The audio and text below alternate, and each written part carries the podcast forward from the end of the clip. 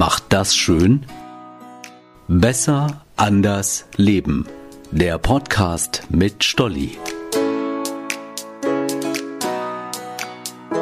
Hey, ich bin Stolli. Für diese Folge gebe ich mein Mikro ab an Kommunikationswissenschaftler und natürlich Kommunikationswissenschaftlerinnen der Westfälischen Wilhelms-Universität Münster.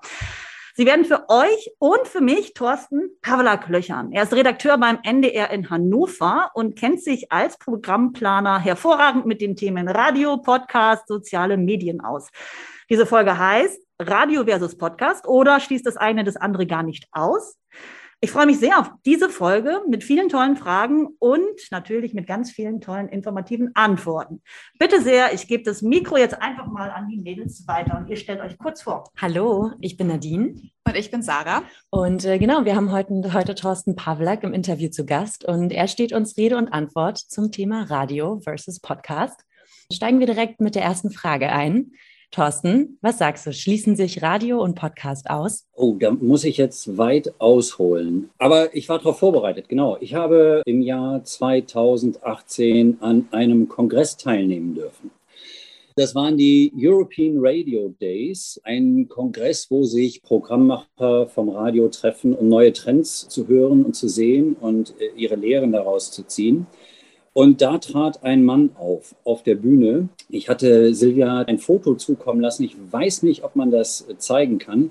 Dieser Mann heißt Ben Hammersley. Und dieser Ben Hammersley ist äh, von Hause aus unter anderem Zukunftsforscher. Der Mann arbeitet für die BBC in London, lebt in New York. Der Mann hat eine ziemlich schillernde Vita hinter sich. Der war Kriegsreporter in Afghanistan der war Berater der Europäischen Kommission und so weiter und so fort. Und bei dem Stichwort Zukunftsforscher wurde ich stutzig. Ich finde sowas ein bisschen schwierig zu sagen, was die Zukunft bringt. Aber Ben Hammersley, und das muss man zu seiner Reputation sagen, ist der Mann, der das Wort Podcast erfunden hat. So, man kann den googeln und äh, der hat ziemlich viele schlaue Sachen in seinem Leben gesagt. Und wie gesagt, er hat das Wort Podcast erfunden. So, warum ich das erzähle? Dieser Mann tritt also im Jahr 2018 in Wien auf die Bühne vor die Programmmacher und das Erste, was er in einem großen Schild hinter sich zeigt, sind die drei Worte Radio is dead und dahinter noch das Wort sorry. Und das vor äh, einem Publikum von Radiomachern zu verkünden, war natürlich erstmal sehr beeindruckend für die Anwesenden. Und er hat dann aber noch den Satz nachgeschoben, Audio is living. Ähm, was er uns mitteilen wollte, ist, dass die Zeit des linearen Radios aus seiner Sicht, und er ist kein Dover, äh, so langsam, aber sicher mal sich dem Ende neigt. Was er aber auch sagt, ist, dass das Audio, dass das Medium Audio eine große Zukunft hat. Und er hat das dann geschildert und hat gesagt, guckt euch mal auf Bahnsteigen in Bahnhöfen um. Alle Leute haben Knöpfe im Ohr. Und in der Regel sind die jüngeren Menschen diejenigen, die bestimmt kein lineares Radio, also die traditionellen Radiosender verfolgen, sondern die irgendwas hören, was äh, digital verfügbar ist. Das kann jetzt ein Podcast sein, das kann ein Streamingdienst sein, das kann beides sein, aber in der Regel ist das schon nicht mehr Live-Radio, wie wir es kennen. Er hat dann noch eine Geschichte erzählt, weil der Mann war gut im Geschichte erzählen. Der hat uns auch erzählt, wie er mit seiner Tochter im offenen Cabrio durch Kalifornien fährt. Er hörte da seinen Lieblingssender, das war so ein Oldie-Sender und irgendwie liefen die Beach Boys. Ich weiß nicht, ob jemand äh, das von euch noch kennt. Beach Boys, es war so Strandmusik und äh, gute Laune Musik und sie wippten, Vater und Tochter wippten im offenen Cabrio auf der amerikanischen Landstraße und als das Lied zu Ende war, sagte die Tochter ganz begeistert, Papa, nochmal. Und dann erklärte er seiner Tochter, ja, das war gerade live im Radio. Das gibt es jetzt nicht nochmal. Und dann sagte die Tochter, was soll das denn? Dann brauche ich das auch nicht. Ich bin aus einer Generation, wo der Tag fest getaktet war. Um 20 Uhr kommt die Tagesschau, die Familie versammelt sich davor, damit wird der Tag so quasi abgeschlossen. Das sind Rituale, die gehen verloren und das Radio bewegt sich gerade in einer Übergangsphase. Deswegen zur Ausgangsfrage. Radio versus Podcast schließt sich aus oder nicht? Im Moment existiert es noch ganz gut nebeneinander her. Das sieht man auch vor allem an den Altersgruppen, die beide Seiten linear und nonlinear nutzen. Das eine lineare Radio, das sind die Älteren und äh, Podcast wird vor allem von den Jüngeren genutzt. Und jetzt wird man sehen, wo die Reise hingeht. Ich bin kein Zukunftsforscher, ich kann das nicht voraussagen. Bis jetzt sagt mir die Mediengeschichte, dass neu hinzukommende Ausspielwege die vorhandenen immer nur ergänzt haben, aber nicht getötet. Also als die Videotheken an den Start gingen und jeder einen Videorekorder zu Hause hatte, das Kino hat es bis heute überlegt. Nur mal als Beispiel. So, ich wollte aber auch noch Fragen zulassen. Ich rede die ganze Zeit. Alles gut, du hast schon einiges vorweggenommen, was wir dich auch später noch gefragt hätten.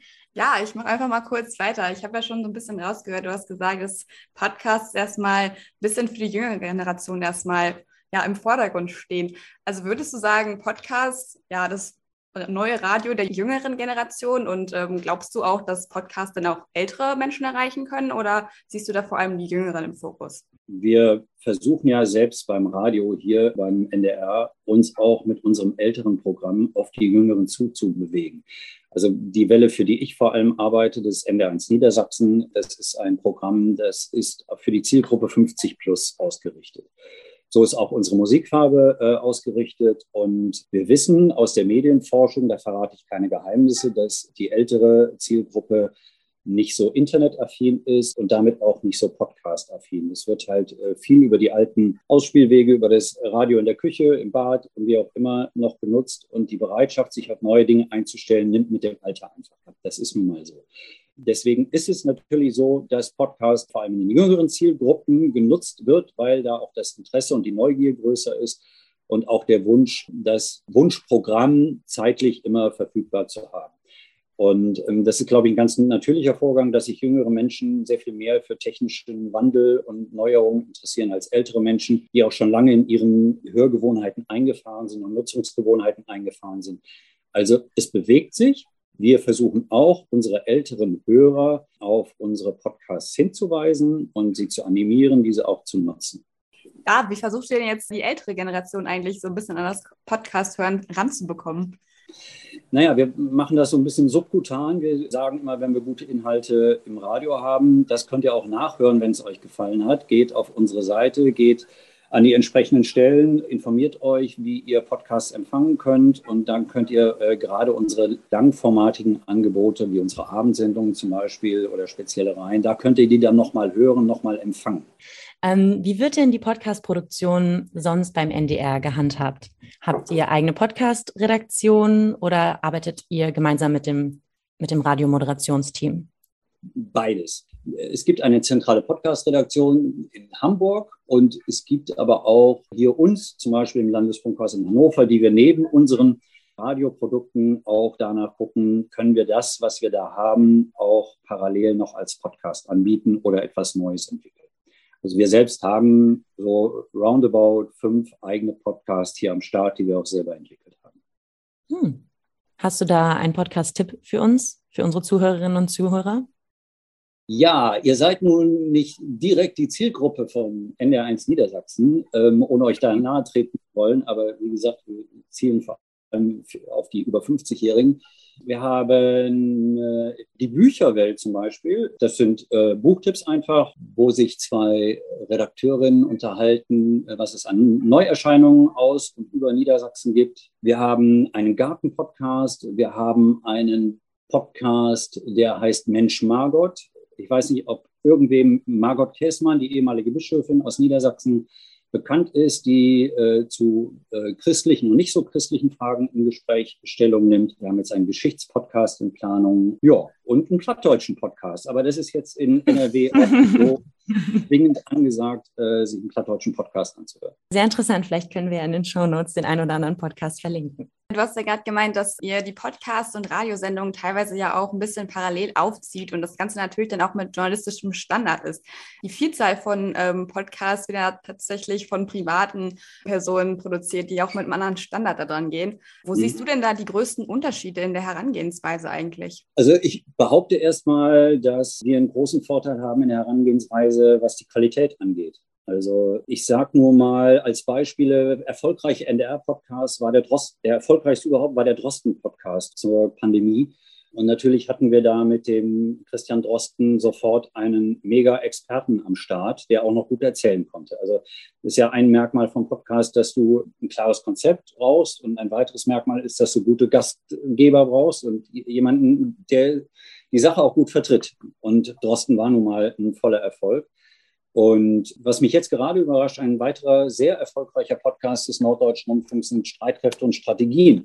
Das ist ein Mensch, der seit Jahrzehnten eine eigene Sendung bei NDR Info hat über Kriegs- und Friedendinge, also die jahrelang für ein spezielles Publikum interessant waren und mit dem Ukraine-Krieg auf einmal durch die Decke gehen, was das Interesse angeht. Also Streitkräfte und Strategien hat vorher ein sehr überschaubares Dasein befristet und jetzt mega erfolgreich. Was das ist einfach ein gutes Thema mit einem Menschen dahinter, der sich unglaublich gut auskennt und das hat dann auch einen entsprechenden Erfolg. Und das ist der Punkt, wo ich sage, was den Unterschied ausmacht, auch in der Qualität der Produktion. Also wenn ein Podcast schäderig und irgendwie im, in der Telefonzelle aufgenommen ist, dann hört man das und das stört den Nutzer, glaube ich, ziemlich schnell, wenn es nicht unter qualitativ guten Bedingungen aufgenommen wird. Ja, danke auf jeden Fall dafür den Einblick, muss ich sagen. Super spannend, auch ähm, was die Qualitätsunterschiede angeht. Ich glaube, wir kommen jetzt langsam schon Richtung Ende tatsächlich für heute. Ich weiß ja nicht, ob du nochmal für unsere Zuhörer und Zuhörerinnen noch eine spezielle Empfehlung hast, abgesehen von den NDR-Podcasts, auch für die junge Generation, ob du da irgendwelche Empfehlungen hast. Ähm, was Inhalte angeht oder was generell äh, angeht, wie mache ich einen guten Podcast? beides vielleicht. Also ich denke auch viele Junge probieren sich ja gerne mal aus äh, in neuen Sachen, ja. also vielleicht auch in die Richtung. Also es spricht überhaupt nichts dagegen, überhaupt irgendwas erstmal auszuprobieren und gucken, ob es ankommt. Aber äh, schlau wäre schon, äh, sich vorher Gedanken zu machen, habe ich ein Konzept, habe ich einen guten Gastgeber, habe ich eine, erstmal eine zündende Idee überhaupt für einen Podcast oder versuche ich da etwas, was es schon tausendmal auf dem Markt gibt. Also wir sind immer noch, glaube ich, in einer Boomphase von Podcasts.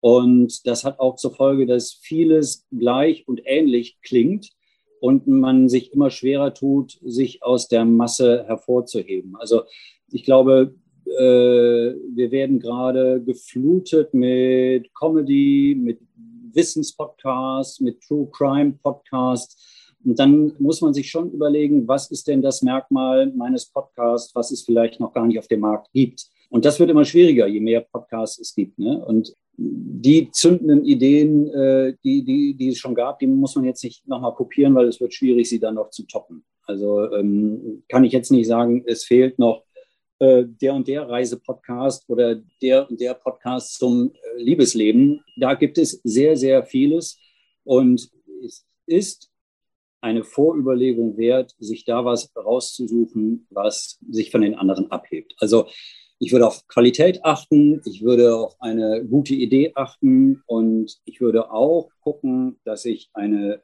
selber ein guter Gastgeber bin für einen Podcast, wenn ich den selber möchte.